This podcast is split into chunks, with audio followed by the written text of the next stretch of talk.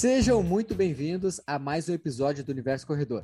Aqui quem fala com vocês é o Felipe Fagundes e hoje a gente veio convidado especial, um bate-papo aqui. Ó. Esse, esse podcast é um bate-papo gaúcho, literalmente, totalmente gaúcho. E a nossa roda aqui só faltou o chimarrão, né, para nós fazer uma troca aqui hoje. Mas para esse bate-papo a gente convidou um cara que, assim, é uma é uma lenda no, dentro da, da, corrida e o cara conhece muito sobre esse esporte que é a corrida de rua.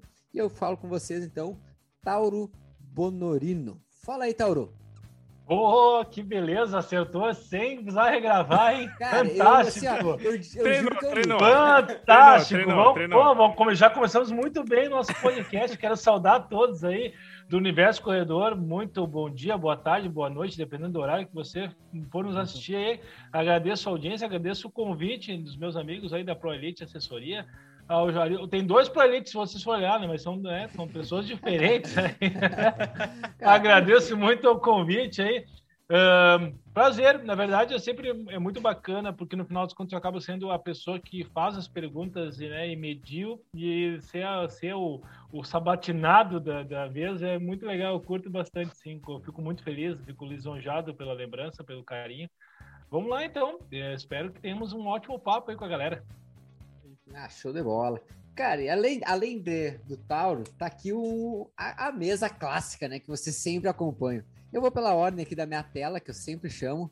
Primeiro, aquele cara que diz, diz assim, que tá vindo para uma meia maratona agora e vem querendo, vem querendo. Fala aí, Nessor. Salve, corredor, corredora. Como é que vocês estão? É, os caras me botaram essa meta aí. Tava nas metas lá, até junho, meia maratona. Eu falei, ah, beleza, vamos lá então. Metas da empresa, né? Tá lá anotado nas metas da empresa. Ali ele também, que, cara, ontem, dia 30 de, de junho, o cara me acompanhou nos 21 km, abaixo do mau tempo também. E acredito que ele tá como eu hoje, né? Um pouquinho dolorido após aquele, aquele RP. Vem comigo aí, Juliano. Fala, pessoal, beleza? Ainda bem que estamos aqui, né? Sentadinho, né? Com aquela, com aquela perna naquele vai e vem, vai e vem, né? Depois de um baita treino de ontem. Mas vamos que vamos, né? Mais um episódio, muito conteúdo, né? O Felipe já falou ali um, um bate-papo bem gaúcho, né? Então isso aí é aquele tchê, mas bah, isso aí faz parte. Então fique aí e vamos para mais um super podcast.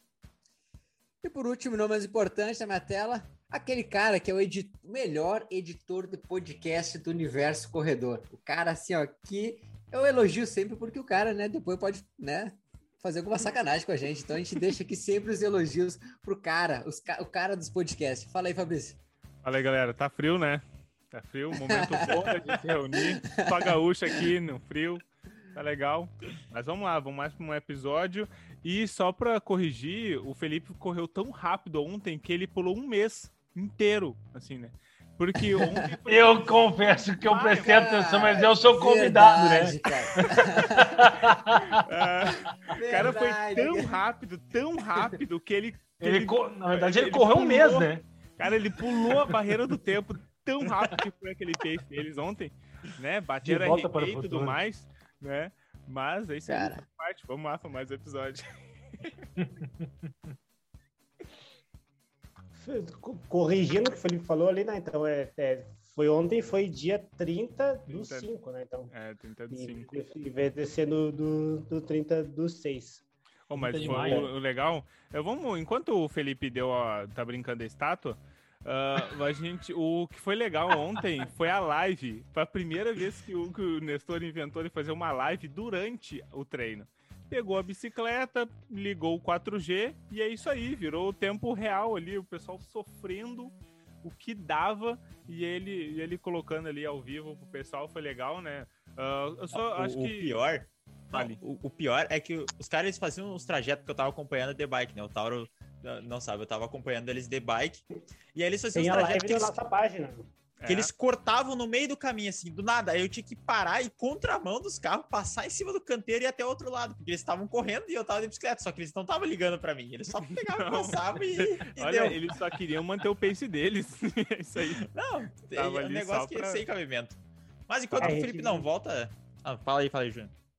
A gente via naquela quilometragem final ali, sabe? Aqueles, aqueles finalzinhos dos últimos 2, 3 km, ele já nem enxerga mais quem tá na frente. Ele nem... A, gente, a gente só ia seguindo o nosso pacer, no caso, né? E aí o nosso pacer ele resolveu enlouquecer, resolveu subir, descer, canteiro, passar tudo que é lado e o Nestor que ia na, na, na 4G ali fazendo a live que você vira, né? Para quem live. quer ver a nossa live, então tá nossa, na, na página lá da arroba Prolete Assessoria, né? Chega lá, vai ver a nossa sofrência ali, né? Principalmente a minha, que vinha mais afim ali, mas com certeza foi um baita treino. Live, cara, live, live correndo tem um, tem um preço nela, tem um tem. custo nela. É, é, um risco que tu corre, né? Resolve fazer live, ainda mais quando não tá combinado. Se não tá combinado, é pior ainda, né? E o cara não, não acho que não tava, né? Não, e, e, aí é um problema, né? Porque o corredor, a corredor é muito engraçado. Se tu parar pra pensar, sempre em foto, cara, o cara pode estar desesperado, pode estar quebrado. Cara, ele vê uma máquina fotográfica, o estado de espírito se transforma, ele é outra pessoa, né? É, cara, é legal, deveria fingir, deveria ter um, pessoas que fingir, estão fingindo tirar foto só para manter o corredor em alta rotatividade ali, porque a galera, é, cara, que vê uma foto, o cara se transforma, o cara pode estar desesperado, se arrastando. Cara, ele tinha um sorriso de onde não tem, estufa o peito, ajeita a postura. Braço cara, aqui, é fantástico. braço aqui, já o cara faz aqui, né? Que, mas o vídeo é um problema, né? Quando tu começa a filmar, o cara não tem, né? Não tem, não tem muito o que fazer. Isso ao vivo é para, cara, a, e... chance de passar uma vergonha é grande, né? E, e, com, os, e com os alunos acompanhando ainda. É, não, Sim, e, e motivando. Aham, aham. Eles mandando, mandando mensagem no chat e eu falando, mandando a mensagem, ó, tal aluno falou isso, tal aluno falou aquilo. É. Vai, vai Querendo fazer uma graça, cara. Meu Deus do céu. Então, mas eu não podia, nem, eu não podia nem fazer de conta que eu não estava ouvindo, porque tipo, eu digo para os alunos assim, ah, é o último quilômetro, não deixa cair, vai. Uhum. E aí eles me diziam a mesma coisa e eu querendo cair no último quilômetro não podia. aí tá. eu senti é. o próprio veneno. E o resumo desse treino, a coisa deu certo, funcionou ah, como previsto? Ah, foi bom, foi bom. É, foi bom, é. Queria fazer a, a, a, abaixo de uma hora e 24, né? O meu saiu uma hora e uma hora 23 e, cinco, e 45 segundos. O do Felipe deu um pouquinho menos, 65. É, no, no, nos últimos finais ali eles sprintaram e eu não tinha mais sprint. Pô, foi legal, eu, foi o que tinha mesmo. Foi a, foi, foi a meia maratona para 1,24? Pô, foi bom, cara. É, foi bom. Meu Deus. Foi não, bom, e pô. em Santa Maria, né? Porto Alegre tem Sim, até é um... umas retas. Não, que Santa, Santa Maria é um vale, né? Santa Maria é um vale, né? É só todo é, é a panela, né? É, a gente brinca aqui que não tem como tu fazer um 10km sem pegar uma subida e descida. É Cara, não tem como tu fazer um 10km sem pegar uma subida e descida, não tem como tu fazer um 10km sem passar por na frente de uma farmácia São João. É, é. Cara, é, cara, o que tinha pontos, de. Tchê, eu organizei é uma corrida em Santa Maria, uma prova de 5 quilômetros. Nós passamos, acho que era sete farmácias São João. Estamos uma propaganda para a farmácia São João aí. É. Depois aí vão se coçar, a farmácia São João vão patrocinar esse podcast aí. Porque, gente, eu falei pro meu, pro, pro meu sócio, eu digo, tinha, como é que pode? E é um negócio fantástico, assim, agora, e aí são duas perspectivas, né? Não, não ter outro tá subindo, tá descendo, tá fazendo uma farmácia São João, né? Então os concorrentes que se mexam aí façam outras farmácias, né? O negócio é, mas era na prova do Sesc, né? Prova do Sesc. Não, na verdade, eu organizei um circuito da, aí da Caixa dos Advogados da OAB. Nós temos 10 ah, etapas pelo estado. Ali, uhum. E aí a largada e chegada aconteceu no, no Malé, né? Malé, né? Que fala, uhum. né? Isso, no Malé. Mas qual é o nome? Tem um apelido, não tem? Eu acho que já. Uh... Eu não sei se tem uma. Que eu tenho ah, a impressão que eu tinha que tinha um apelido que o pessoal dava ali, enfim. Mas. Uh, e aí a largada mas... e chegada acontecia ali. Ah, mas já é um lugarzinho ruim de, de, de largar isso aí, né? Já, já, cara, já não é não, muito legal. Cara, é um lugarzinho ruim de largar, um lugarzinho ruim de passar, um lugarzinho ruim de chegar. Uhum. É. Um pé pro corredor é um desespero, né, cara? É. Não, ali é. Mas a, gente, mas a gente emendou a conversa aqui e nem falamos. Enquanto que o Felipe volta, Tauro, se apresenta claro. aí pra quem não te conhece. Agora, agora sim, fazer essa apresentação aqui, falar quem tu é, quanto tempo trabalhas com corrida. Tu já falou que organiza eventos também. Talvez muitos de vocês que estão escutando aqui já participaram do evento do Tauro e nem sabem. É, boa noite aí, pessoal. Pois então, queria primeiro agradecer aí a todos vocês assistindo. Agora nós vamos falar um pouco, vamos conversar um pouco mais do nosso assunto, que é corrida aí, vamos falar das as aventuras, a gente vai contando logo na nossa conversa de hoje. Meu nome é Tauro Bonorino, pessoal. Sou profissional de educação física, fui fui atleta de alto rendimento por um pouco mais de uma década e a minha vida é corrida, né? De todos os sentidos, a minha vida é corrida. Basicamente, a minha vida é muito corrida. E, e, e, na verdade, assim, essa, essa paixão começou um pouco mais tarde, assim, eu acabei... Eu corro há quase 30 anos aí, se parar da minha, dos meus, das minhas primeiras corridas aí, fazem 26 para 27 anos. E eu sou, um, eu sou um jovem rapaz de 43, então ali dos meus 15, 16 anos comecei a praticar a modalidade de uma forma mais despretensiosa, muito mais encorajado por um amigo meu que tinha perdido peso com a prática da corrida. Eu achei muito legal, é muito muito bacana porque eu conto a história desse, desse meu amigo, né? E é, eu sempre falo um detalhe muito importante que o apelido dele era Pantufa. Aí o Pantufa, né, começou a o Pantufa era, era uma pantufa assim, né, um pouquinho mais cheinho. É, a pantufa com o pé dentro, né? Que fica mais redondinho assim. Aí o pantufa, ah, o pantufa um dia me surgiu, cara, com o abdômen definido, magrão. Eu digo, pantufa, o que que tu fez, cara? Como é que tu tá desse jeito aí? Ele falou, cara, tô cuidando da minha alimentação e tô correndo. Tipo, ah, que massa! Um, eu, pô, tô, tô pilhado em começar a correr, eu queria perder um pezinho também e tal. E nós começamos a correr, e aí aquele negócio virou aquela corrida de três vezes por semana, bem descontraída, foi tomando um corpo, e aí eu estreiei uma. surgiu uma prova de 10 km aqui na minha cidade, em Canoas, eu sou daqui de Canoas, região metropolitana, vizinha Porto Alegre. E aí corri a tal da prova aqui, era meio do ano, junho, acho que era, tem minha medalha ali, tem tudo guardado. E aí, ah, um frio, um frio, e eu me lembro que eu era daquele tempo assim, gente, não tinha essas coisas, sabe, todo esse mercado que a corrida uhum. oferece, da, da, quantidade de distâncias, a variedade. Então, era, outro corria 10, outro não corria, né?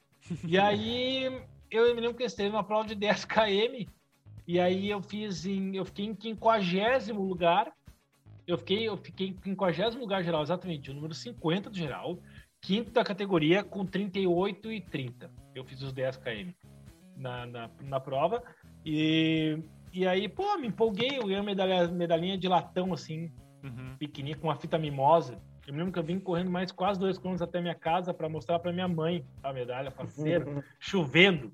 E, bem, enfim, no final das contas acabei me empolgando, fui para outra prova. E aí comecei, como acho que como todos os outros corredores, aí uma prova, outra prova, e nessas, nessas andanças pela corrida, eu levei uns anos para acabar virando um atleta de, de, rendimento, que foi em 2000, cinco anos depois. Eu fiquei nesses cinco anos aí correndo, brincando, e eu cheguei até parar uma época no quartel. Eu tava no quartel, eu parei quando o cara, quando o cara tá no quartel, o cara, o cara começa, né? E eu, eu parei na época, eu tava no quartel, ganhei, ganhei um pezinho assim e tal. E aí um dia eu fui correr, fui correr, saí para correr, quando eu corri 20 minutos eu não aguentava mais correr. Eu tive que parar. Aí eu me desesperei. Eu digo, ah, não pode ser assim. Eu corria, né? Eu participava de prova e tal. Aí eu tomei vergonha na cara e comecei a treinar um pouco mais sério de novo. Entre uma ida na Sojipa, onde eu, onde eu acabei refugando por conta da distância da minha casa até lá, meio por preguiça também. Enfim. Uh, uma equipe de atletismo veio parar na minha cidade, a Ubra, né? A equipe da Ubra, que é uma, uma equipe bem tradicional do atletismo, do atletismo gaúcho brasileiro. E por conta disso, ficou mais perto para mim e por coincidências da vida, a, a Ubra. Ah, ô, bem, seja bem-vindo, Felipe. Muito boa noite. Ei, nosso convidado, Felipe. Seja bem-vindo. no episódio. Vem, vem. Felipe, da onde ele vem? Do que ele se alimenta? Não perca, no Globo Repórter. Azul desse jeito. E ele não tá azul, gente, ele tá normal. Esse é o uh, normal dele. Eu só até foi até melhor ter saído. E aí, agora voltei, voltou mal. E aí, Cara, nessa, nessa uma função... fase aqui. Ah, tô, não, tá tudo certo, filho. Tudo, tudo em casa. Já tô contando minha história já aqui pro pessoal.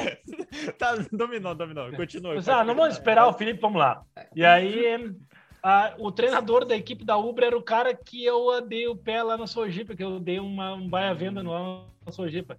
O cara me olhou assim, o Marco De Lázaro, o nome dele que até fala, meu parceirão aí de curso e tal. Ele disse assim, aqui, ó, ele apontou o dedo para mim. Ele disse assim, ó, se é para te fazer o que tu fez, tu te some, tu nunca mais volta. Ou tu começa a treinar, tu te some daqui. Bem assim, gentil, simpático, muito carinhoso. E eu me senti muito acolhido com aquele recado. E aí eu resolvi continuar treinando. Disse, ah, já que ele foi tão gentil assim, eu vou continuar treinando, né? Aí eu comecei a treinar. Isso era, isso era 2000. Ano de 2000. E aí foi muito legal, assim, porque eu acabei uh, com esse acompanhamento técnico, um cara com experiência.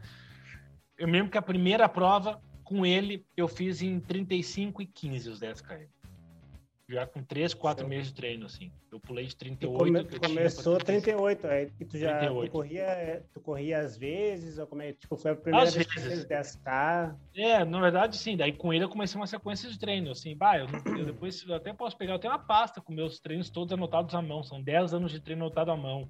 É um diário. Bem, é um diário. É uma pasta, assim. Um documento mesmo muito bacana que eu tenho com uma baita memória minha aqui. E e aí comecei, ah, o cara 35 e 15, altamente motivacional o cara sair de uma 38 para 35, né? E aí me lembro que eu continuei treinando e uma exata, exatamente, senhores, uma semana depois eu fiz 34 com 16.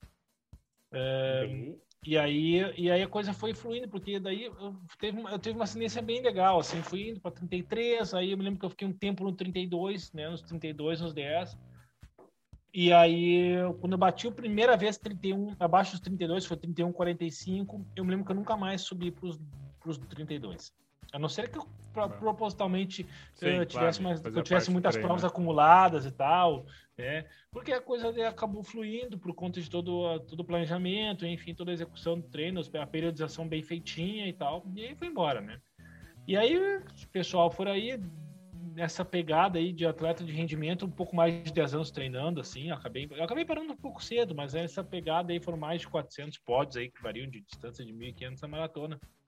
E, e aí, depois disso, eu, com a faculdade ali, já formado em 2007 2, né? Por razões óbvias, por tudo que a corrida me ofereceu e por tudo, por todo o amor que eu tinha pela modalidade, acabei me, já me percebendo que esse seria o meu, o meu chão, assim, trabalhar com corrida, né? E, obviamente as assessorias estavam surgindo, as, as assessorias Sul não são tão velhas, né? Aqui tinha um pouco mais provinciano, se a gente vai falar em a, a, a, história das assessorias no Brasil e o Rio Grande do Sul fica um pouco para trás nessa, nesse, nessa evolução aqui, né? Tinha uma que outra assessoria, eu acho que foi uma das primeiras assessorias que surgiu no estado, aí tinha muito poucas assessorias. E aí já fecho 10 anos com o trabalho de assessoria, agora em julho estou fechando 10 anos com assessoria, Nossa. que leva meu nome aqui na cidade de Canoas.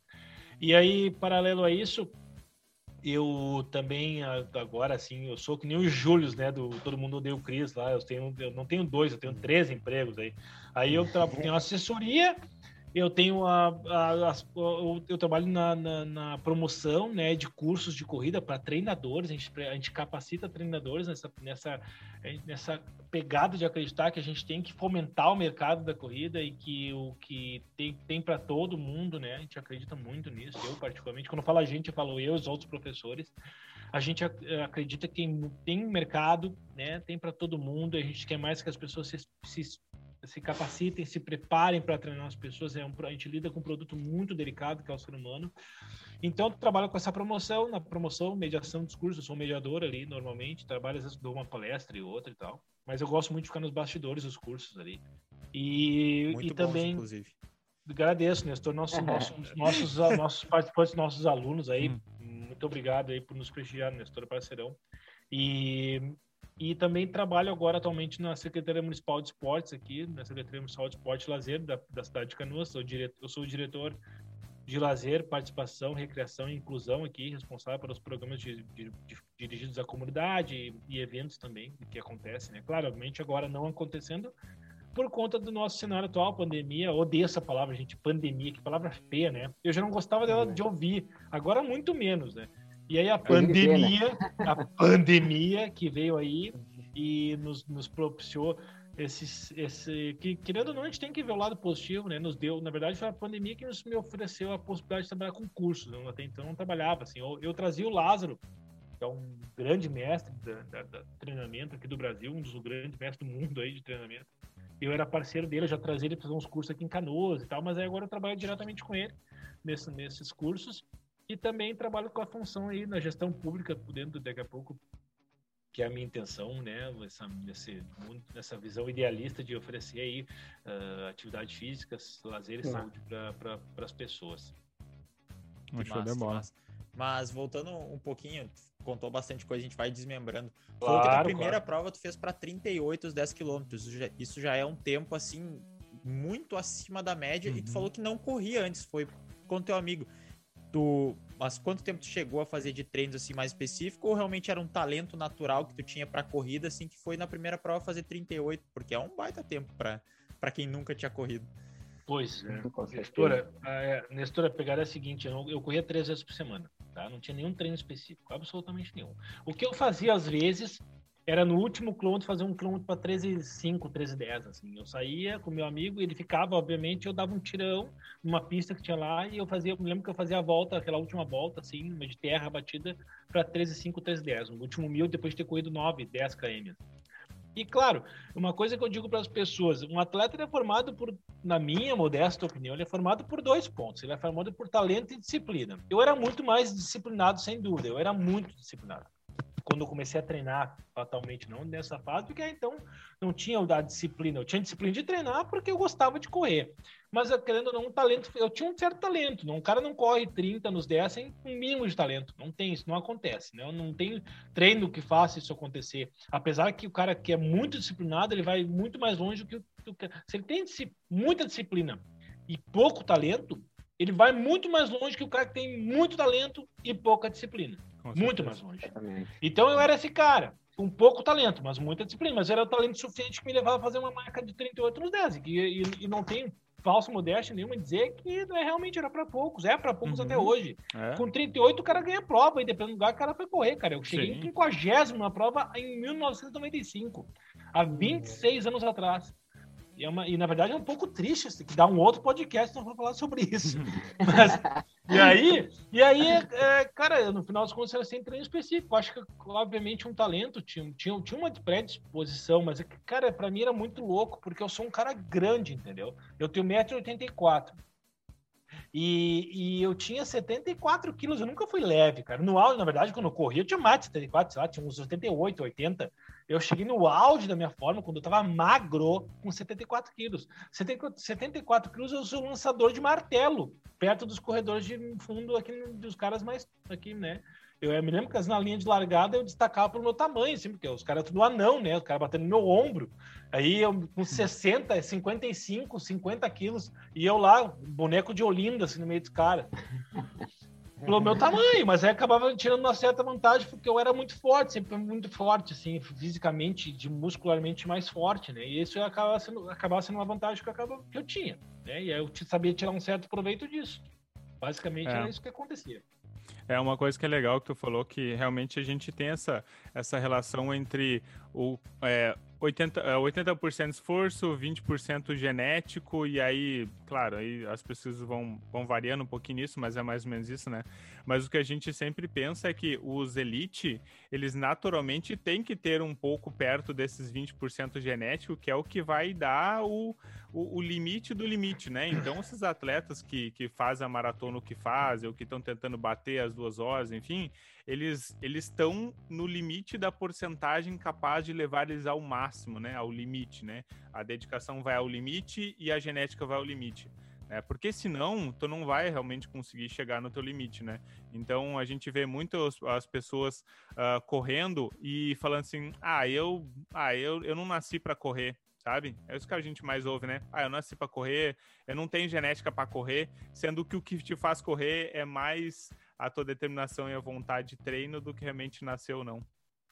Tchê, todo mundo corre se quiser. Correr é um é. movimento mais intrínseco, mais natural que o homem pra, pratica, né? É. Criança, tchê, tu larga a criança, eu trabalhei em escola. Eu era coordenador disciplinar de uma escola. No intervalo, batia o intervalo. Cara, a primeira coisa que a criança faz é correr. Eles é correm verdade como se estriquinados, assim. É um negócio muito louco. A criançada corre assim. Cara, eles correm, correm, correm, correm, correm. É o movimento mais natural, cara. Como é que a pessoa vai dizer para mim que não corre? Se correr quando é criança, não correr. Claro, não, não vou entrar em questão social, de inclusão, porque as pessoas correm. Correm. Ponto. E sobre a questão da genética, cara, isso é muito louco, assim. Porque se a gente for falar numa questão de potencial genético, de talento natural, as pessoas, os, os caras que são talent, talentos naturais e que são disciplinados são imparáveis, cara. Vamos, eu vou citar dois exemplos de bate-pronto: Michael Phelps e Usain Bolt. Os caras eram uns cavalos de genética, genética totalmente desenhada. O Michael Phelps chegava até os pés pronto para nadar, chegava até o pé no formato, né? E, e, e, treinava muito, cara. Muito. Treinava que nem um condenado. O sem Bolt, as pessoas só olhavam o cara competindo lá, achando que o cara era um exibido. O cara tinha direito de ser exibido, o cara treinava muito, velho. Ele se preparava para correr aqueles 9 segundos, ele treinava muito, nem um cavalo. E aí tu junta, cara, quando uma coisa que nem eu falei, ah, o cara quando é muito disciplinado e pouco talentoso, ele vai longe, mas quando o cara é muito disciplinado e muito talentoso, não tem. São esses exemplos fora da curva que tu começa a ver aí. Aí tu começa a ver o Eliud Kipchoge, o Usain uhum. Bolt, Michael Phelps, e tu vai pegando talentos no esporte aí que são que são pessoas que elas sabem do potencial genético e elas treinam muito para aprimorar aquilo, né? É. É, uma coisa que é, é, uma coisa que é legal é, é que tu usou o Usain Bolt como exemplo e tem muita gente que fala assim, não, mas a saída dele é lenta porque ele tem a perna muito longa, então fazer a mecânica é um pouco mais difícil e tudo mais. Tá, e aí ele fica forte, aí ele fica potente, aí ele passa por cima disso como se isso não fosse nenhum problema. É uma variação anatômica ali, mecânica que não favorece? Pode até ser, mas ele usa todo o resto dos 98% que ele tem para compensar aquilo e ser ainda superior, sabe? Não, e, e, mesmo assim, falar que a saída do Usain Bolt, é. se pegar a saída uhum. dele comparada, é. É, é, sei lá, uns Não, milésimos, é porque é. os outros caras demoram mais, saem mais rápido do show, é. porque são menores, então Sim. desprende. Não, mas é, a saída dele é ridicularmente boa. Não Sim, é, não é ruim. Não, mas ai, tá. Meu, é muito engraçado os caras criticar ser do cara, o cara tem o recorde mundial dos 100 e 200. Ah, que top. Estão de brincadeira, né? Não, não, não. Estão de brincadeira, estão procurando assunto, né? É. Eu, eu, acho, eu acho que é justamente isso. É, o pessoal se fala, ah, não consigo correr, é porque ele perdeu a capacidade de correr e aí ele não quer sair da, do conforto dele tipo, ah, vou começar a correr. Então eu vou arranjar todas essas desculpas que eu não estou pronto para correr, que eu não posso fazer exercício porque eu vou me machucar. Que aí ele não tem medo de, de não fazer nada, de ficar sedentário. Ele tem medo de se machucar fazendo exercício que dá para contornar isso de todas as maneiras e não é nem um pouco lesivo. É. Mas todo hábito, ele te tira da zona de conforto. As pessoas têm que parar com isso. É muito hipocrisia. Tu, tu quer sair, tu quer gerar um novo hábito, quer mudar de hábito sem ter desconforto. Ah, meu amigo, por favor, né? Não, não, tu quer moleza, empurrar bêbado na escada da igreja. Não tem, né? Tu, tu precisa passar trabalho, tu quer mudar, tu quer tomar uma nova atitude, tu quer adotar um novo estilo de vida. Tu vai passar trabalho, tudo é de adaptação. E, a, e o mais massa do ser humano é que ele é extremamente adaptável, cara. A gente se é. adapta é. a tudo. Eu, tô, eu criei um hábito, agora vou, vou contar para você sobre hábitos, tá? Que a gente muda, tá? Essa semana eu mudei um hábito que eu, não, que eu nunca, depois de 43 anos, eu mudei um hábito. Eu comecei a tomar, cara, vocês, os, o pessoal que tá nos vendo, ouvindo, pode ficar, ó, oh! eu tomava café com açúcar. Eu tomava café com açúcar até quatro Aí, dias atrás. Mais, mais um para o nosso bonde. Aí eu disse aqui, ó, não vou mais tomar café com açúcar. E eu parei. Cara, me deu dor de cabeça dois dias. Uhum. De, de, de, por mais que eu não entupi o café de açúcar, mas eu precisava sentir Sim. um pouco do açúcar. Era açúcar mascavo e tal, mas não tem desculpa, era doce. Era açúcar. Sim. E aí, é, adaptei. Eu escolhi. É uma escolha que eu fiz. Eu, eu, eu, minha, eu gerei uma motivação, né? E a, lembrando, né, galera? A nossa motivação a incentivo é o que vem de fora. Eu, eu não tinha ninguém me Eu tinha uns amigos me, me apoiando. Ah, tá, café com açúcar, não sei o quê. Me, me pentelhando, assim, era, uma, era um incentivo. Acabou sendo um incentivo para mim. E aí, eu disse, eu já tipo, ah, cara, eu quero, né, por mais que eu me cuide de alimentação e tal, eu, ah, cara, eu vou tirar o açúcar, cara, porque é hábito. Eu sei, eu já mudei tanta, tanta coisa, a gente muda toda hora, a gente se adapta a uma nova fase, o ser humano tem essa facilidade. É só querer.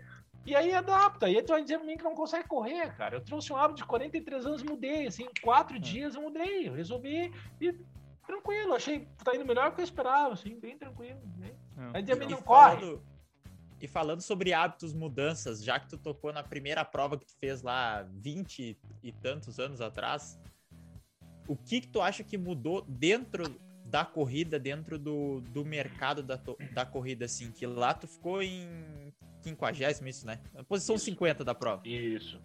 Com 38 minutos. E hoje, se tu fosse fazer esses mesmos 38 minutos na maioria das provas. Então, falar dessa mudança, do que acompanhou esse, cenário e tem uma das assessorias mais antigas aqui do Rio Grande do Sul, o que, que tu viu de mudança nisso? Bom, sim, primeiro ponto, acho que a corrida ela popularizou muito, né? Eu acho que no, a corrida antes, assim, popularizou, quando fala de popularizou, ela se espalhou né, demais, assim, ó, tanto que é o segundo esporte mais praticado no, no país, né? Só perde pro futebol. E, mas o mercado, acho que assim ampliou demais. A gama de produtos que se oferece através do mercado de running é fantástico, muita coisa, né? Quem trabalha com corrida uh, tá pegando um mercado que não eu também eu tenho uma opinião e digo para quem quiser ouvir que o mercado da corrida não regride nunca mais. É um mercado em constante expansão e ascensão. Ele não tem como voltar. É claro, teve uma deu, um, deu uma estanca segurada por conta do, do, do, do que está acontecendo, mas ele daqui ali na frente ali ele já vai começar de novo aí para frente. As provas vão voltar, as, as corridas vão começar e aí tudo que se liga é corrida, viagem, turismo, né, gastronomia que as pessoas usam também uhum. para correr. Bom, tudo é um mercado. A corrida acabou tendo esse esse negócio muito bacana, ela se expandiu, ela deixou de ser só a corrida, né? Ela é ligada um monte de coisa ao rede hoteleira das cidades que recebem provas, às vezes aos restaurantes, todo mundo ganha com a corrida no final das contas. Então se é sentindo. Então a corrida tem essa capacidade, deixou de ser só atingir só a corrida e se e foi para outros ramos também, de, de né? foi para atingir outras outras categorias. E, e assim, acho que o que mudou da, dessa, desse perfil é que a galera tá mais preocupada, assim. Bom, eu acho que tem um. Mais preocupada em, se, em aparecer do que treinar, né? Para quem quer fazer resultado, eu acho que isso está muito ligado, assim, por exemplo, porque os recursos eram muito infinitamente menores para nós há 25, 26, 27 anos atrás. Então, acho que acaba se justificando pelo que o cara acabava treinando mesmo. Né? Treino é o que faz o cara ganhar. Não tem, não é a selfie, não é o Garmin, não é, né, a postagem no Instagram, no Facebook. É o que o cara não faz fora lá. fibra de carbono naquela época, né? É, não tinha isso, né? Eu, eu peguei. O relógio era no lap mesmo? Era lap, era o Timex no lap, né? O Timex Iron Man no lap. Trabalhava, trabalhava com outros valores, né? A gente trabalha com né, outras percepções, né? Eu até escrevi sobre isso ontem, sobre a questão do ritmo que a gente que a gente uh, sentia o ritmo do corpo antigamente, aí o lastro acaba te dando isso, é o tempo de treino. E eu acho que mudou isso, que as pessoas estão mais preocupadas em correr, não, tem, não vejo problema nisso, entendeu? Ah, sei lá, menos gente, porque acaba sendo sempre uma minoria. Por exemplo, vou pegar aí, pessoal, gente, né, na, na, na equipe Tauro Bonorino, é muito pouca gente que quer ser performática, quer fazer resultado assim a full da mesma coisa para elite, tenho certeza. Porque não foge. No mercado de assessoria esportiva é isso. E a gente acaba recebendo todo mundo. A gente atende absolutamente todo e qualquer corredor né, que queira o um assessoramento para corrida. E aí a minoria quer resultado. Acho que também daí tá ligado. É menos gente que vai fazer resultado. Fatalmente, menos gente que vai correr mais rápido. E não uhum. tem relacionado a correr bem ou correr mal. Correr bem ou correr mal é relativa. Se tu sente bem correndo, tu corre bem. Entendeu? É. Se tu faz o que tu treinou, tu tá correndo bem. Né? O que, que é correr bem? É correr lá na frente. Pra, pra, o que eu tô dizendo, correr bem é o que cada um entende. O que eu tô querendo dizer nesse monte de correr bem é os caras que vão chegar lá na frente. São os que vão ganhar a prova, uhum. vão disputar pódio, enfim, que isso vai acabar diminuindo. E aí tem uma relação que as provas acabaram diminuindo também a questão de premiação, dinheiro, enfim. Pô, eu corria a prova atrás, ó, há 20 anos atrás aí, pagava muito bem, gente. Era um salário mínimo, o cara sendo uma prova com um salário mínimo no bolso. Right. Entendeu? É. E aí agora tu vai catar, não tem prova, assim, e aí você ganha muito mais organizando prova e se paga muito menos. É meio chato Sim. isso no final dos contos. Acaba, o corredor de elite acabou ficando de lado. Ele, tá, ele fica, ficou desvalorizado. Né? Ele ficou, ficou preterido em relação ao mercado da corrida que dá todo esse lucro para o organizador de uma prova. E não vou falar também que é só lucro, porque eu sei porque não é fácil organizar uma prova. O cara passa trabalho, tem, tem custo, mas tem muita prova que ganha muito dinheiro, que poderia ser muito mais generosa com os, e olhar a elite de outra forma, assim, sem desprestigiar qualquer outro, porque quem busca a medalha só da finisher vai ganhar, ele vai ganhar, ele vai ganhar a camiseta do finisher, e quem busca a premiação em dinheiro teria direito de ganhar isso, mas não tem. Então isso aí também desencoraja a galera, e aí vamos falar de fatores daqui a pouco, um, como a, a, menos público interessado em fazer mais resultado também, é uma soma de fatores que acaba gerando esse, essa mudança de perfil aí. Uhum. Show de bola. A minha pergunta para ti, então, seria agora, é uma, é uma, pergunta que eu acho que é a maioria dos nossos ouvintes aqui da... Que a maioria dos corredores está tá, tá querendo saber, né?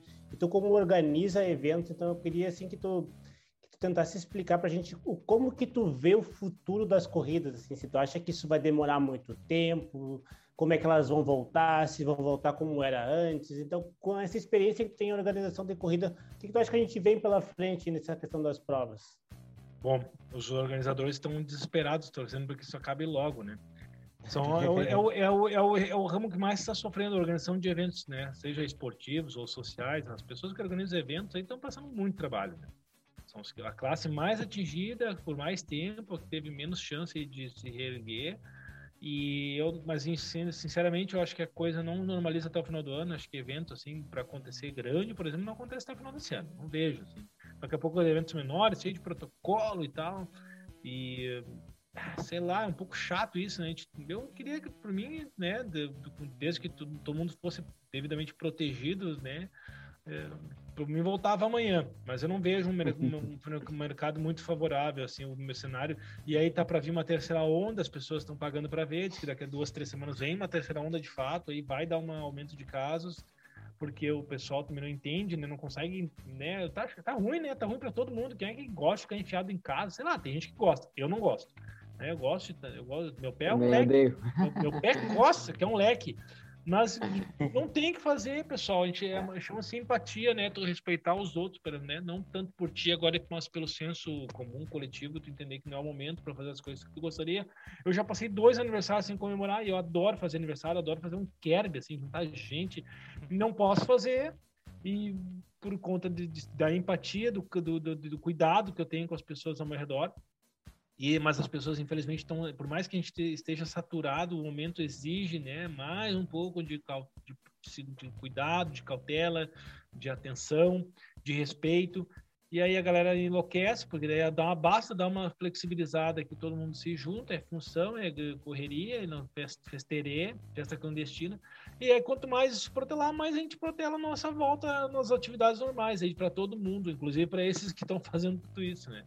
Eu acredito, assim, num cenário, acho que, assim, cauteloso, até o final do ano a gente fica ainda nessa, nessa, nessa vai e volta, vai e volta, assim, com cheio de cuidado e sem qualquer coisa de forma plena acontecendo. Acho que 2022 aí a coisa deve, deve voltar ao normal, acredito. Mas pelo simples não preparemos-nos para mais alguns meses aí de, de, de restrições. De tal. muito treino. É, de muito treino. Então, também os desafios podem acontecer, as formas de gerar motivação estão aí, a motivação é nossa, a gente cria a meta, né? Vocês correram a minha maratona ontem, é uma, uma forma de se motivar também, se desafiar. A gente tem que ver o copo meio cheio ou meio vazio, né? Tudo que a gente, a gente tem que ver o lado positivo. Por mais que o cenário seja às vezes até caótico, né? Preocupante, a gente tem que tirar uma, alguma lição tudo que tudo que está acontecendo aqui na verdade é nada mais nada menos que uma grande lição que a gente está aprendendo aí como ser humano é, é os, legal. É, um pouco sobre essa questão dos cuidados, a gente tem visto desde o ano passado algumas tentativas de provas com, com diferentes formas e cuidados. Tu acha que vale a pena para quem está organizando uh, fazer esse tipo de cuidado e ter menos gente? Ou tu acha que ainda não é um caminho? Ou tu acha que não é rentável e por isso não está tendo tanta prova? É, eu acho que, cara, para quem tá organizando uma forma desesperada de tentar fazer alguma uhum. coisa, né? O cara tá, Sim. o cara tá um, meu último evento foi em setembro de 2019. Uhum. E depois, depois disso nada. E acabei não organizando aquele meio tempo, tinha algumas coisas engatilhadas. Um evento foi cancelado bem na época da pandemia, a gente acabou cancelando o evento e aí ficou naquilo. Ah, eu vou ser bem franco assim, por exemplo, ah, os caras falaram na maratona de Florianópolis agora. Não vai acontecer. Se acontecer, vai ser cheio de protocolo e barra. Vamos falar real que saco. Cara, eu entendo que a galera quer correr, mas eu não curto assim, meu, ter que correr cheio de gente, ninguém assistindo. Cara, o negócio é massa, é a maratona com uma cacetada de gente assistindo, é aquela chegada, é 10 mil pessoas na largada. Cara, isso que é o trio, um dos fatores mais massa da corrida e essa função toda é o clima. Que eu digo para as pessoas quando vai começar a correr, quando tu começar a correr, que tu participar de uma corrida, tu não vai querer mais parar. Porque o bacana da corrida é a energia que gira no ambiente de uma corrida. E isso a gente não vai ter. Ah, sei lá, cada um busca a sua motivação. Eu, não, eu uhum. prefiro buscar a minha motivação nos desafios que a gente faz aqui. Eu quero correr, correr. Eu quero correr com tudo que eu tenho direito. Eu quero participar de uma prova com a, a dispersão, com a função lá, o Wine Hang, no lugar dos vinhedos, tomando champanhe na chegada, com música, com dança.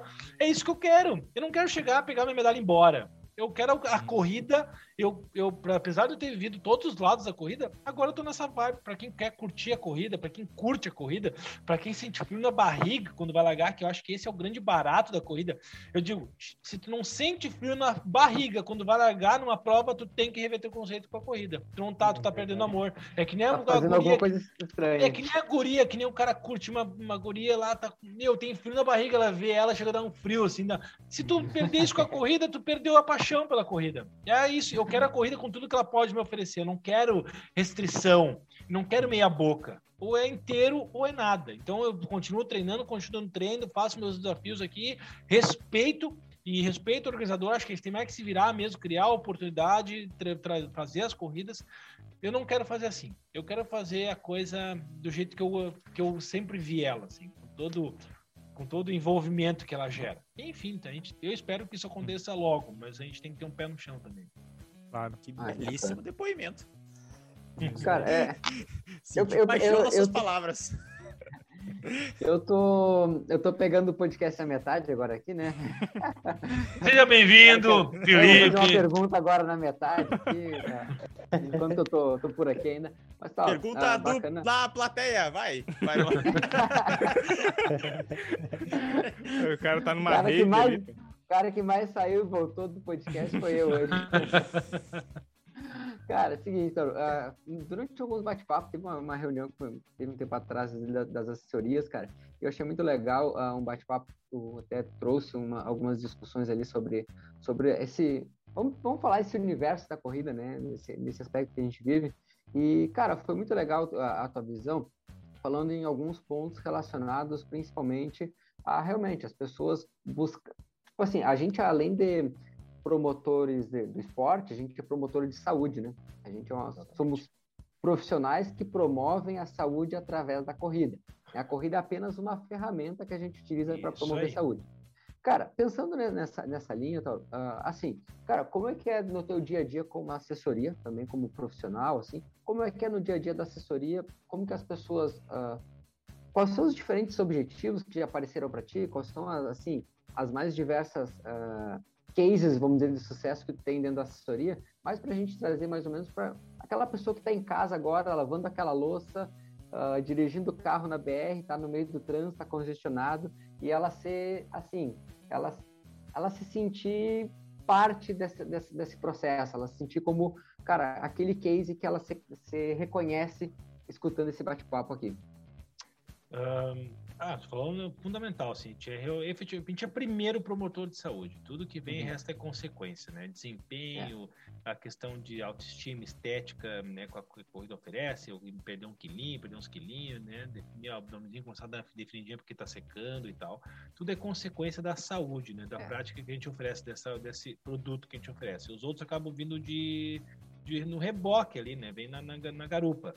É, na, na, assessoria eu pego de tudo um pouco no final das contas, eu né, não sou nem um pouco excludente, eu recebo, acolho absolutamente todas as propostas, né, as pessoas buscam a coisa com de, de, diversos fins e a gente acolhe com todos eles, sendo sempre bem ético, franco, honesto, assim, né, com a questão de objetivos, né, a gente não pode vender a corrida só, tão somente para arrecadar aquele aluno ali, para absorver ele, acho que a gente tem que ser muito honesto, muito profissional, desde o início no acolhimento, né? E aí, claro, a, a, questão do acolhimento é algo que me preocupa muito na assessoria, porque a gente lida com o ser humano e daqui a pouco as próprias, as próprias às vezes, por, eles mesmos se sentem acolhidos por bobagem, por uma percepção equivocada, né? Porque é o ser humano ele tem essa característica, né?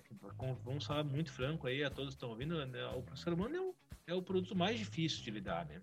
A coisa mais é muito instável, né? Tem várias, várias variação de comportamento, de atitude, não é simples, né? não é simples. E aí tu tem que fazer aquela pessoa dentro daquele ramo, daquele monte de pessoas lá com diferentes objetivos, se sentir acolhida, se sentir uh, querida, né?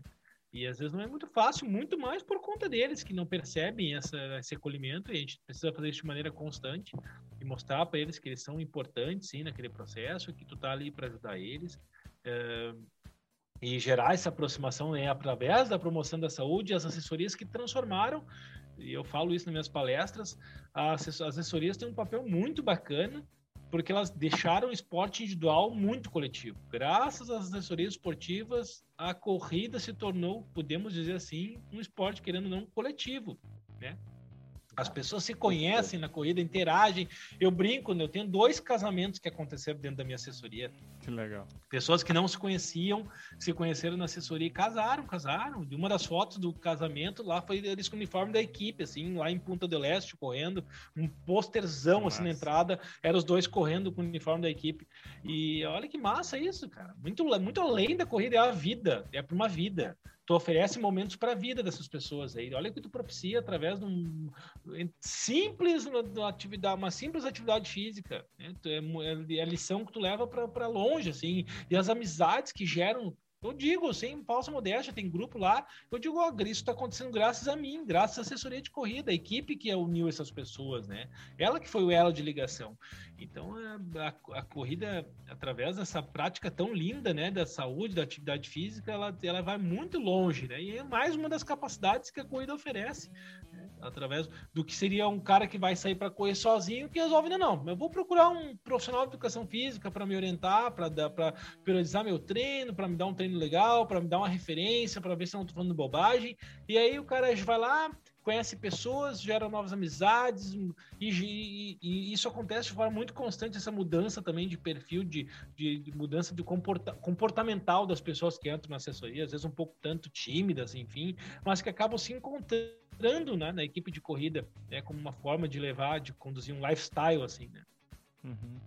Cara, bacana. É, eu, eu acho, eu, eu, eu vejo muito esse, esse lado mesmo da, da assessoria, talvez esse aspecto, assim, como a gente consegue transformar esse esporte que é individual, o esporte coletivo mesmo, né? Porque, cara, as pessoas, elas, por exemplo, elas se importam mais de ir correr às vezes e poder estar tá compartilhando com o outro o resultado dela, do que simplesmente ela, ela ir lá e ter aquele resultado pessoal. Tipo, pronto, ah, eu tive. Ah, não, mas se, se a fulana for comigo e ela também conseguir, nossa, fica melhor ainda o treino, né?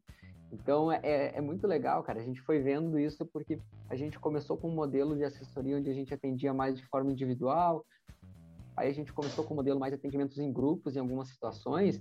E, cara, a gente viu o quanto o atendimento em grupo, quando nós tínhamos o grupo junto, quantas pessoas, tipo, a vibe do treino, cara, é outra.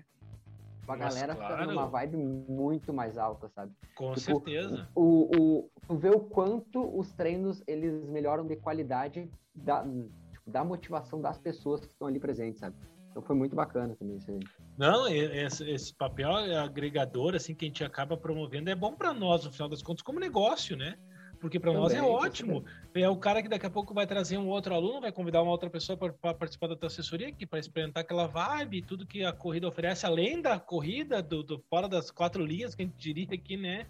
Dos momentos de interação, dos jantares, dos aniversários, confraternizações, treinos itinerantes, enfim, é, é por isso que eu digo que a corrida também está na capacidade de criatividade do profissional de educação física que tem por característica, na minha opinião, uh, intrínseca, ser um cara proativo e criativo, né? A gente tem que ser, a gente tem que criar situações e agora e agora muito mais.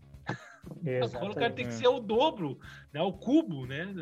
Enfim, a gente tem que ser muito mais uh, ligado no que está acontecendo e tentar tirar um proveito ou ter o menor prejuízo possível disso. É. Exato.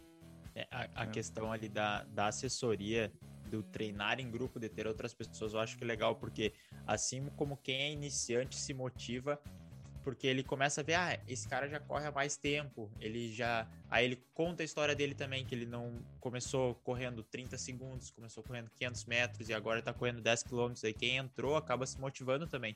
Então acho que é, é legal toda essa.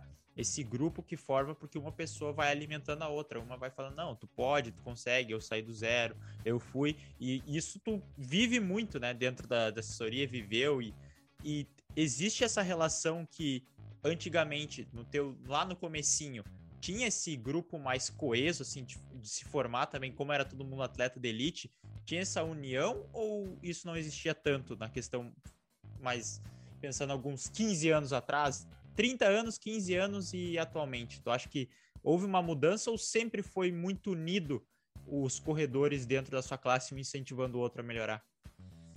Pergunta legal essa aí. Uh, eu, claro, eu vivi o meu, a minha fase de corredor, eu não tive numa assessoria, né? Eu acabei vendo um universo uma equipe de atletismo.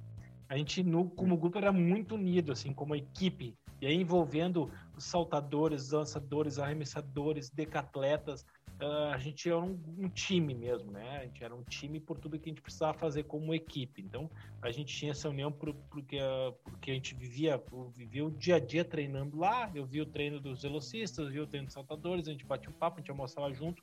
Eu acho que isso muito se gerou por conta disso. Então, a gente tinha uma união bem legal, assim, né? As viagens que a gente fazia em equipe, as competições, a gente precisava estar unido, né? Esse espírito nos mantinha fortalecidos. Eu acho que no mundo da assessoria isso muda, isso muda só um pouco do motivo, né? Mas eu acho que é mais a questão da tu ver a superação do teu parceiro. Mas é, isso, sem dúvida, é muito legal. As pessoas que nunca se conheciam, não se conheciam antes da assessoria, tu vê as pessoas se abraçando, vibrando juntas. E tu para pensar, ah, há três meses atrás eu nem sabia que era, podia cruzar com essa pessoa na rua e não ia nem saber quem era. E agora tá ali vibrando com uma pessoa do, tá vibrando com a conquista de alguém que há poucos meses tu não conhecia. Olha que fantástico isso.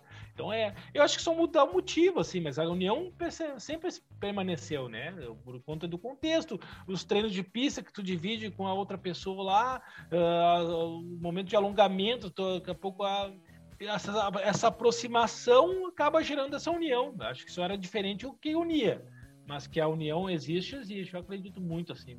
E aí, muito, eu acho muito, muitas pessoas buscam não só as equipes por conta de toda a postura técnica, profissional dos treinadores, mas também por, por perceber nisso uma capa, uma possibilidade de formar um novo círculo de amizade. Ótimo, com é. certeza. É, o, o, o, ser, o, ser, humano foi, fei foi feito para viver em comunidade, né? E o, o Tauro falou ali na, na, na, Foi muito bem falado no, no, no, no, início da fala dele, ali, de como é bom viver, como a gente vivencia isso. E como é legal, assim, ele falou também no início que o, a corrida é o segundo esporte mais praticado, só perde para o futebol. Eu vejo uma grande diferença na corrida, porque no futebol às vezes tem alguma coisa em relação a, a, a tu ser uh, o rival, às vezes não tem uma relação tão boa, né? E na corrida a gente não vê isso. Uma pessoa que eu nunca vi tá correndo ali do meu lado, eu acompanho, tipo, bah, vamos lá, tu consegue, estamos junto até o fim. Então tem muito mais essa questão do, do companheirismo e da união, né? Que deixa de ser aquele esporte individual e vira o esporte coletivo. Então, na minha, na minha visão, o que se destaca na corrida é isso.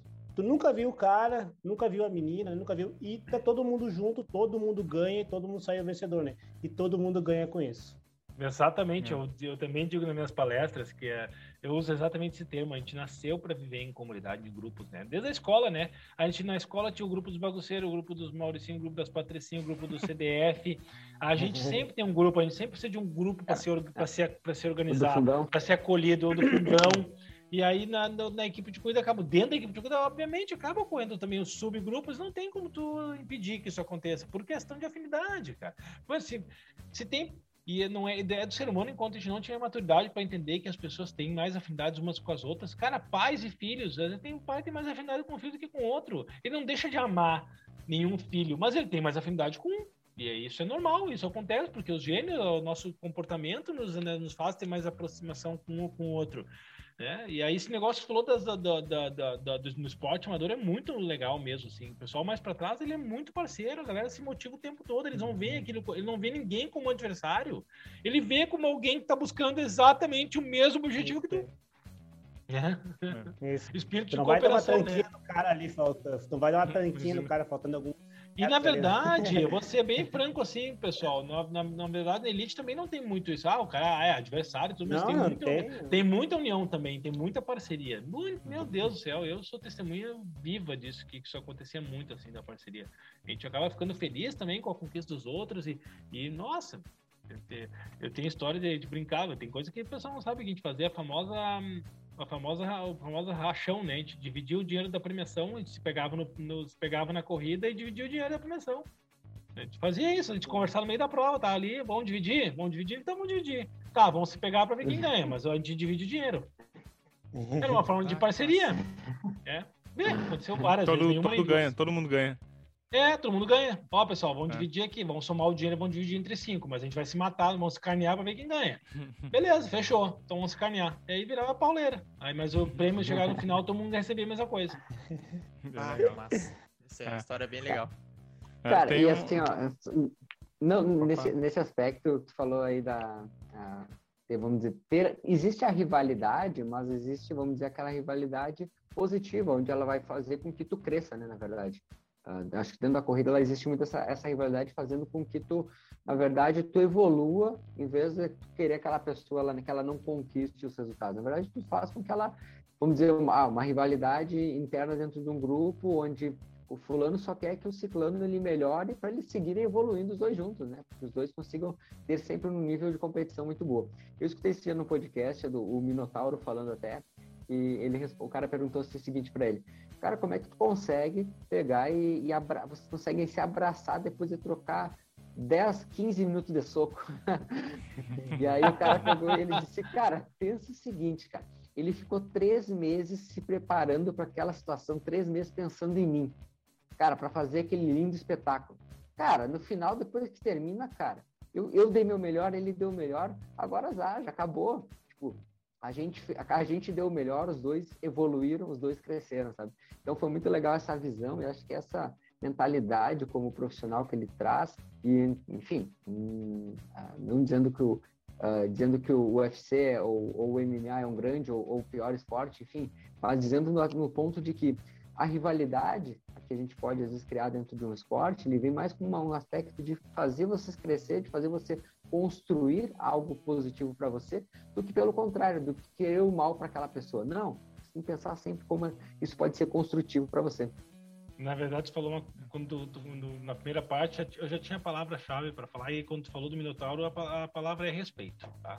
Respeito. Respeito. Respeito, amigo. O esporte ensina, né? Que as pessoas têm que respeitar umas às outras. É um valor para, na verdade, é, é, o esporte ensina que as pessoas devem ter no dia a dia da vida. Respeito. Basicamente é respeito. Exatamente.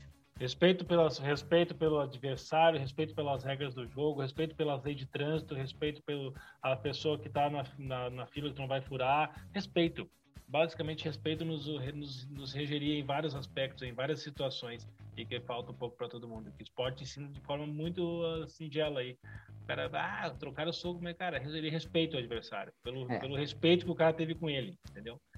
Exatamente. um pouco é, mais é, de respeito. respeito Respeita a individualidade também, porque, por exemplo, dentro de uma equipe de atletismo, tem gente que lança melhor, que salta melhor, que arremessa, que corre rápido, que corre longe. Então, tu aprende a lidar com isso também, que às vezes no, no ambiente isso se perde. Então, dentro do esporte, ou seja no futebol, tem gente que é melhor nas zagas e melhor no meio campo, é melhor fazendo gol, melhor no gol. Então, tu aprende a lidar com as diferenças também, que é bem legal. É, respeito é entender que a gente não é melhor em tudo, que cada um tem a sua, a sua capacidade, né? Respeito, cara. É, é. isso aí, basicamente respeito. Resolveria muita coisa aí. É Exato. isso aí. Fabrício, é, acho que eu tenho... Não, eu tinha uma dúvida. Não, até encerrou legal que, que eu ia dar um. ia fazer uma pergunta para dar um, um, caminho um pouquinho diferente do que estava falando. Uh, tu, a gente está falando bastante em, em inspiração, em, em, questão dos desafios.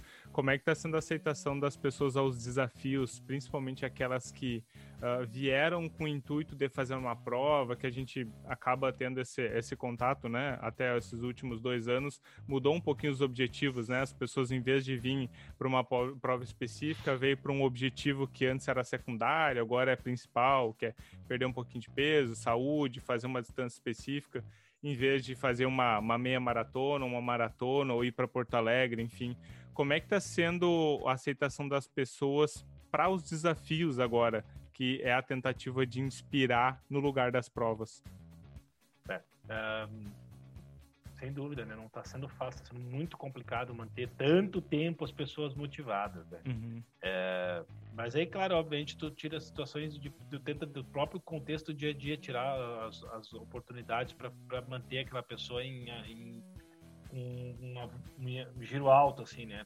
As, quando uhum. falou em inspiração, as próprias pessoas que estão dentro, as, as pessoas, os teus outros alunos podem ser fontes de, de, de fidelização, né? Da maneira de fidelizar o teu aluno, né? Pela inspiração que eles geram, né? Pela disciplina, por exemplo, que tem na pessoa que são pessoas normais, o dia a dia, que lidam com trabalho, uh, casa, estudo, família, filhos, uh, todas as adversidades que o dia a dia oferece, mas que na corrida tem aquele momento de se superar, né? Então acho que tu pode usar dentro da própria, dentro do teu próprio meio ali as, as, as formas de manter as pessoas focadas, né?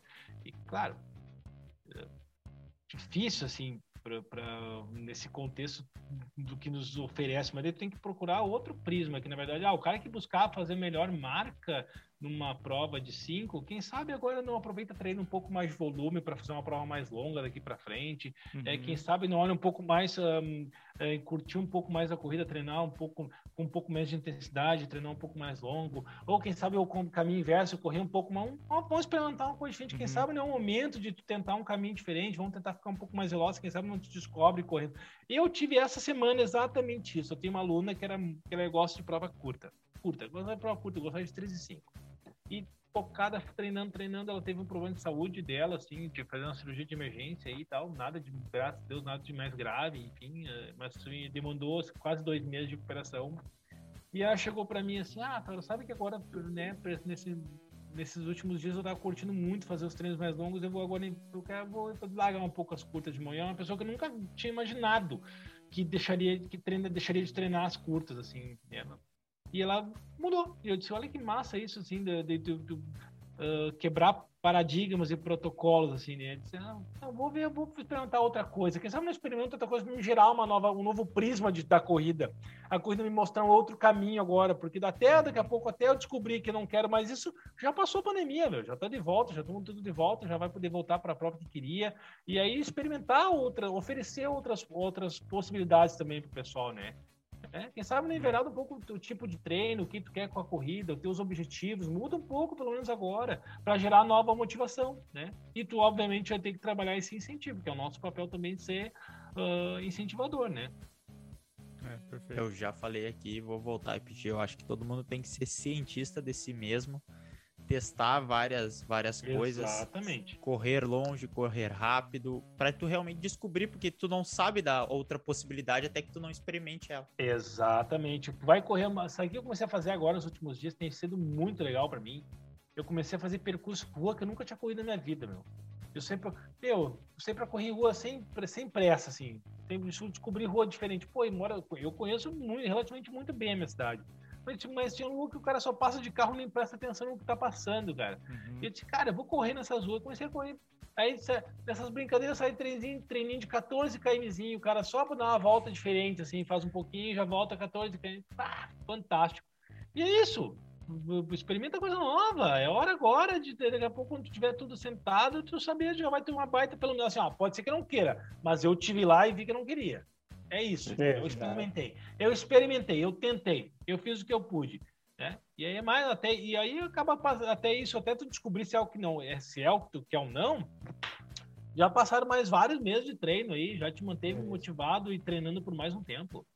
Não, e, e, também é entender que aquele treino ali que tu fez não é botado fora, né? Não, não porque eu aumentei a distância, Nenhum, não né? perder. Não se perde, não né? O quilômetro se acumulam, né?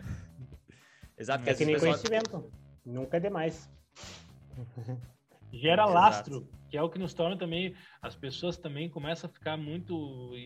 Sem ter que se conhecer o corpo quando tu corre por mais tempo. Tem o um lastro, né? Tu vai, tu vai despertando essa consciência corporal, né? É o tempo de treino que vai te dar isso. Sem dúvida, é o tempo que tu vai estar treinando. Não é o tempo de distância, é o tempo de duração de dias, semanas, meses, anos correndo é que vai te dar essa experiência.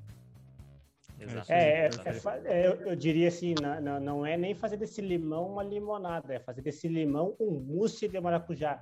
Então, agora. Pensa na dificuldade. Esse aí vai remar para fazer mais. é, então, é aproveitar esse momento agora, é, fazer coisas novas, que nem falou assim, uh, aprimorar bastante a base. Se você tem dificuldade no fortalecimento, faz o fortalecimento. Se tem dificuldade na mobilidade, faz a mobilidade. Então agora é o momento de, de, trabalhar aquelas outras valências que quando tinha as competições ali, estava naquele normal, entre aspas, era mais difícil. Então vamos aproveitar esse momento que não está tão favorável assim, né? Para a gente começar a ganhar depois que passar isso, para a gente saber melhor o que está acontecendo. Imagina, um, imagina uns 6, 7 mesinhos treinando potência, a diferença que não vai fazer pós-pandemia. É, e as pessoas também pessoas ver que tem outros caminhos também, né? É. Os meios e métodos, é quem dizer, tem vários meios e métodos, né? No final das contas, Sim. o que importa é que tu chegue no êxito, né? E é, é bom também para os treinadores, acaba sendo legal para os treinadores também, descobrir novas, descobrir novas ferramentas e testar elas, né? Acaba sendo bom para todo mundo. A gente tem, vamos ver o copo meio cheio, galera. O negócio é ver a coisa, por tudo mais caótico que a situação se apresente para nós, sempre tem um lado positivo. É com certeza, com certeza. Cara, uh, eu, eu, eu já não tô mais de host, eu já não sei, cara, quem tá comandando aqui também é o Nestor já, eu acho. Né? tem umas perguntinhas, né? Nestor sempre tem umas perguntinhas no final. É, né? não, é tô, cara, tenho... tô com vocês aí, cara, já. Não, eu acho que... Eu acho não sei que mais nada. A, a, conversa foi legal, já tá batendo aí uma hora e, e dez, nosso objetivo era girar em torno de uma hora mesmo, o bate-papo para não se estender muito, mas agora tem uma, umas perguntinhas, um jogo rápido aí, só pro pessoal te conhecer melhor, Tauro. Então, vamos lá, vamos começar as corridas. Primeiro, a gente já falou bastante, mas o que, que a corrida é para ti?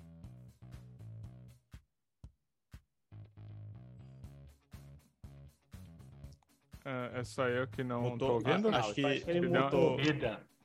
Corrida é vida. Ah, isso aí. Ah, se agora, não, sim, agora sim. Ah, se eu não correr, eu não sou nada. Nem ninguém. Ai. Tu prefere pista? Tu prefere pista ou rua? Pista. Qual a melhor refeição pós-prova? Churrasco e cerveja. e aí, esse é bom. É pra falar a verdade, né? É, pra falar a verdade. Claro, é verdade. É, aqui, né? Tu prefere correr mais longe ou mais rápido? Mais rápido, Apesar que né? mais longe, tu me, essa, tu me botou duas perguntas e disse rua, pista. Cheia, porque eu adorei, eu, eu, fui, eu me criei na pista, mas a rua me proporcionou muita coisa legal. Né? Eu amo a rua, assim, e a, a do, da rua, da curto ou longo, o longo é charmoso demais, cara. Ele é fantástico, tu corre mais tempo e aí, esse, mas o correr rápido me mexeu muito comigo, assim. Eu me acho que uhum. por, pelo, pelo que eu acabei tendo com representatividade pessoal nas distâncias mais curtas, assim, eu acho que mexe, mexe comigo, assim. Mas eu amo, eu amo a corrida de toda forma que ela se apresenta para mim, cara. Mas aí, me, mas é. aí é legal o cara botar esses balanços. Sempre tem, uma, sempre tem alguma coisa em que a gente ama mais. É, é que, é, que, os, é, é que os 3 mil para 8 e 23 é. Né? Cara, é uma é... pancadinha, né? Dói. É uma pancadinha. E... Dói. E das pessoas que tu orientas, que tu já teve contato, tu acha que elas preferem correr mais longe ou mais rápido? Mais longe. As pessoas gostam de correr mais longe. É muito pouco gostam de correr mais rápido. As pessoas elas querem correr, elas querem estar mais tempo envolvidas naquele amor, assim, mergulhadas naquele, naquela é. sensação, né? É mais longe. Prefere asfalto ou estrada de chão? Asfalto.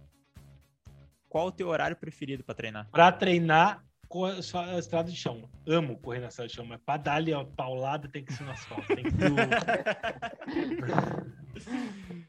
e qual o horário que tu prefere treinar? Bem cedo. Meu Deus, é o ganho dia. É a vida, é. Tu, tu aproveita o dia desde o início, tu vê. Tu tá com o dia ganho, meu amigo. Cara, ah, aquele negócio as pessoas não entendem. Claro, a gente é dividido em vespertino e matutino, não tem jeito, mas eu sou muito vespertino. Desculpa, eu sou muito matutino, assim, eu gosto de, de, uhum. correr e quando chegar às sete horas, sete e meia da manhã, tá com, meu, corri já, é só curtir o dia.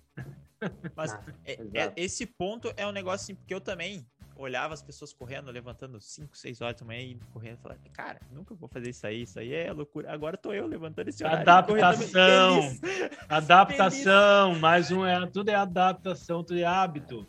E se tiver que correr então, um o cara vai lá e corre, é hábito. A gente desperta, a gente muda, a gente se adapta. Esse é o fascinante do ser humano. É, exato. Qual a tua distância preferida de corrida? Sério? Isso! Ah, cara, cara. pode cinco, uma. 5 mil, cara. Que prova, que massa, assim. Ah, eu adoro Os todas. 10 vão mas... ficar tristes, hein? Não, cara, não sinta-se triste. Eu amava o 10 km. O 10 km é fantástico, cara. É, é demais, cara. Mas eu. Ah, aquela paulada assim que tu, o coração saia pela boca, assim, né? E a, no 3 mil sai demais pela boca, mas era muito mais rápido, né? E o 5 mil ah, era mais sim. tempo. Ah, como o Felipe diz, nada, nada tão bom quanto aquele gostinho de sangue na boca.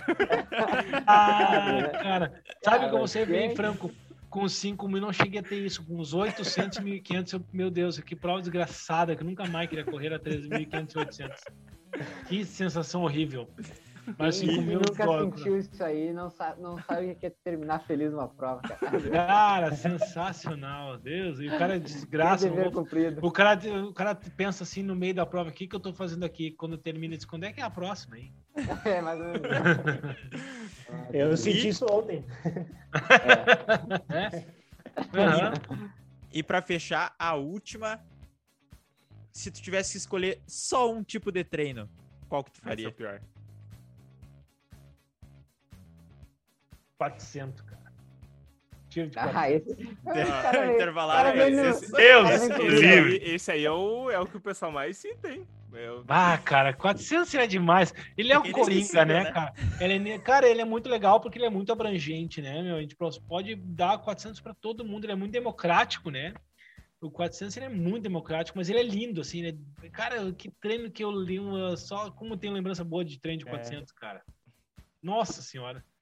E tu vê, mas o cara fica pensando, ah, lembrança de treino de 400. Cara, eu, meu Deus, eu tenho um monte de lembrança, assim, das parcerias para os tiros de 400, de eu largar com 8, 10 caras para tiro de 400, de dar do último tiro ser uma sandalhada, os caras se destapear no último, sabe? É, de ter feito uma série de 20, 400 e aí o último, tu, tu, sabe? Tu lembra de um monte de coisa, eu sou remetido a um monte de sensações, cara. Um monte de sensações com o tiro de 400. 20 de 400, é. é guerreiro. Pra, pessoal, pra quem tá acompanhando... igual o tempo de, de execução, imagina. Hã? É, uns 6, pensa, ali com pausa de 40 segundos. É, é pessoal, delícia. pra quem tá acompanhando e não sabe o que, que é isso, isso aí se chama alto nível, né? Quando o Paulo treinava alto nível aí. Aí, na realidade, assim, a gente vê a grande maioria aí treinando na casa dos seus seis tiros, 10 tiros, e chorando, né? E reclamando pro treinador. É... Mas não tava se sinta. quando montou a planilha lá. E... é? Não, tava super. É, enganado. Não é minha essa planilha que professor. É, é, não se... Mas é o que eu digo sempre, né? Sejam seis, sejam oito, sejam vinte tiros, não se sintam menos de forma nenhuma, né? O importante Jamais. é que tenha terminado o teu treino. Se eu fiz o máximo que eu podia, aí o treino valeu muito a pena. Com certeza. exato. Então, essas foram as perguntas para a gente te conhecer melhor e quem está nos escutando também está nos conhecendo. A gente agradece a tua presença aqui no podcast, Tauro. E agora fica teu espaço aí para deixar teu recado, deixar tuas redes sociais, onde é que o pessoal pode te achar para acompanhar teu trabalho e também vai estar tá aqui na descrição. Pô, perfeito. Em primeiro lugar, quero agradecer mais uma vez a oportunidade ao pessoal da Proelite Assessoria, o Nestor, o Felipe, o Juliano, o Fabrício. Obrigado demais pelo convite. Aí foi massa mesmo esse papo. Fiquei muito, me diverti muito, dei muita risada. A quem quiser aí me encontrar, pessoal, tem no Instagram, arroba Tauro Bonorino, ou a equipe, arroba equipe Tauro Bonorino, no Facebook, Tauro Bonorino. Tauro Bonorino só tem um, meu amigo. Não vou encontrar outra. não, não duvido. É fake não tiver o meu rosto lá, é fake, galera. Exclui e bloqueia. É, pode me encontrar pelo WhatsApp também. Quem quiser trocar uma ideia, 51991683350. E aí, se fosse numa rádio, eu diria, repetindo. 51991683350. Fiquem à vontade, menos para, para conversas, papo e, uh, como é que é, diga, para serviços leves, né? Boa conversa e não pedir dinheiro emprestado. Aí estamos à disposição. aí. tá certo. Valeu, Tauro. Muito obrigado pela tua presença aqui no podcast. Obrigado pela presença aí, Guris, mais uma vez. Completando, a gente vai ficando por aqui. Tenham um bom dia, uma boa tarde, uma boa noite e a gente se encontra no próximo episódio. Valeu, galera. Valeu, pessoal. abraço. Até mais. Valeu, Valeu pessoal. Eu. e a rave do Felipe? Porra! Não, eu fiquei olhando o Felipe rindo